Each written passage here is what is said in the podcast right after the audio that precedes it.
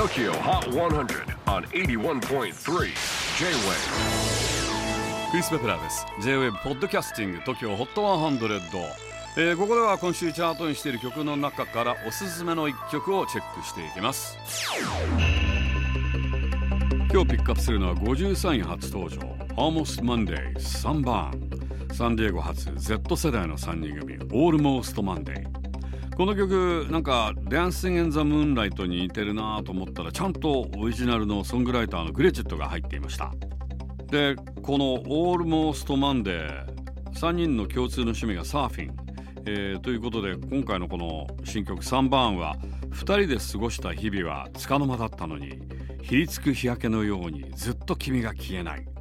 そんなひと夏の恋模様を歌っているようです。でもこのひりつく日焼けっていうのはすぐ消えちゃいますからね